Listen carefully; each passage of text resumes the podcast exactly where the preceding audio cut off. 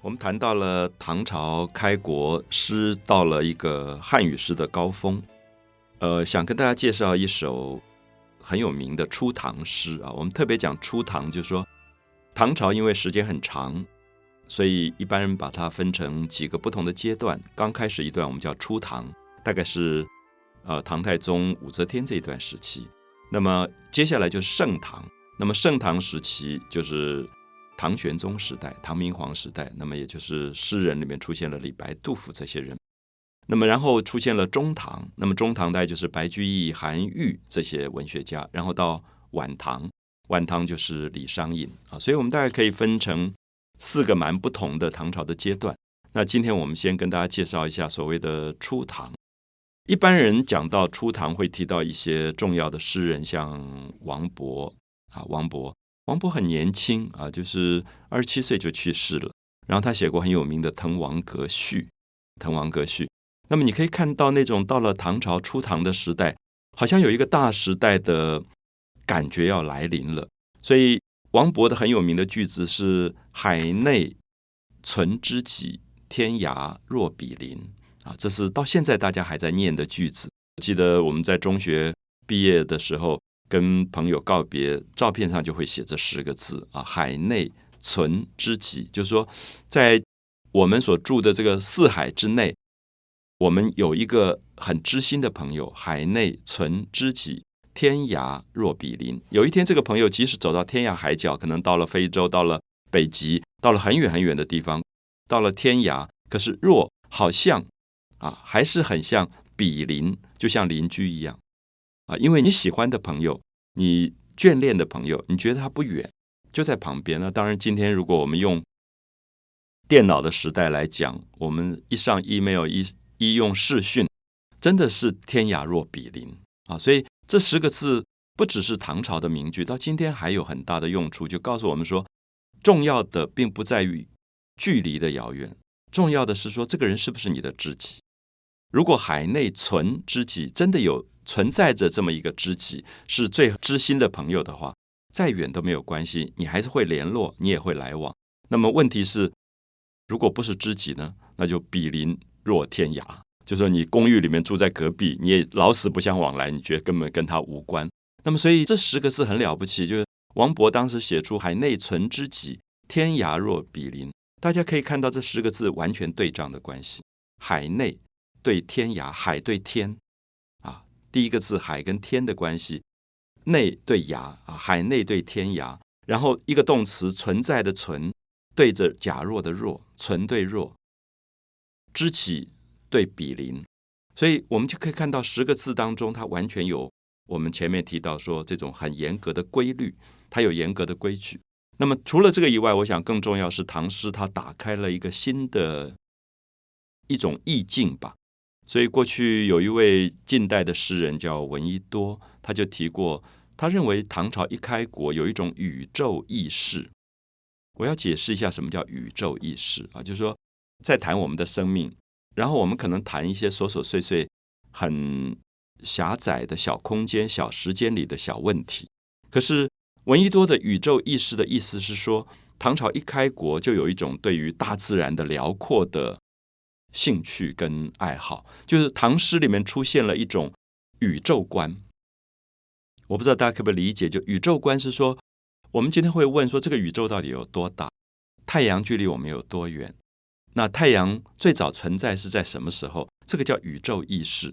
就是闻一多认为，唐朝有一种人把自己的生命放大以后，跟宇宙一起来讨论的状态。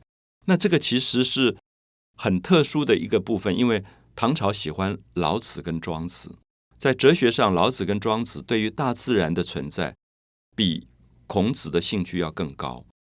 就是我们说，庄子常常鼓励大家独与天地精神往来，孤独的跟天地的精神在一起。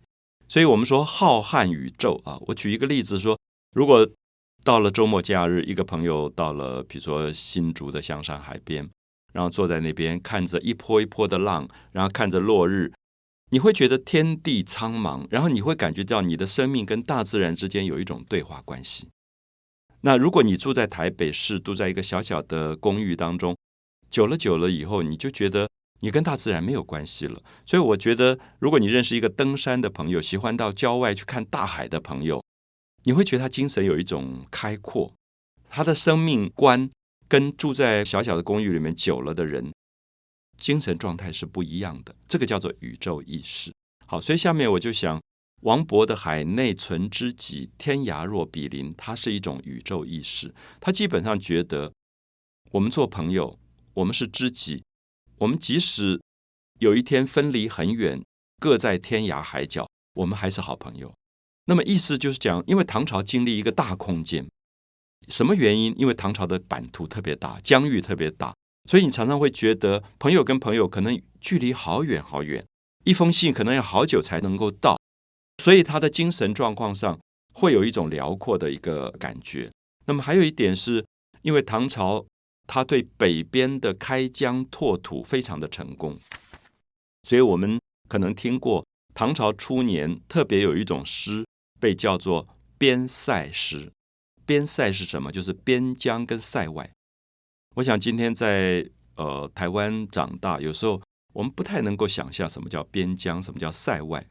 那有些朋友可能去过内蒙古，参加过什么那达慕的这种赛马会。那我自己去过外蒙古，就是乌兰巴托，去过戈壁沙漠，叫做瀚海啊。戈壁沙漠瀚海，就说它是沙漠，可它简直像汪洋大海一样，你走几天都走不完，风景都是一样的。那么这个时候你会感觉到唐诗里面的边塞诗，是因为当时的诗人真的跟着军队到过边疆跟塞外，所以他会觉得视觉很远，有一种大气啊。像最有名的王维写过。大漠孤烟直，长河落日圆。我不晓得这十个字大家会不会觉得那个景象变得好大好大。我常常跟朋友讲说，我在外蒙古旅行的时候，司机一问路，然后别人就跟他说：“啊，你要到那里去啊，你往前走，开车开两天，然后右转这样。”然后你觉得我来自台湾，台湾开两天右转，不知道到哪里去了，因为空间小，所以你不觉得空间可以这么大。可是像新疆。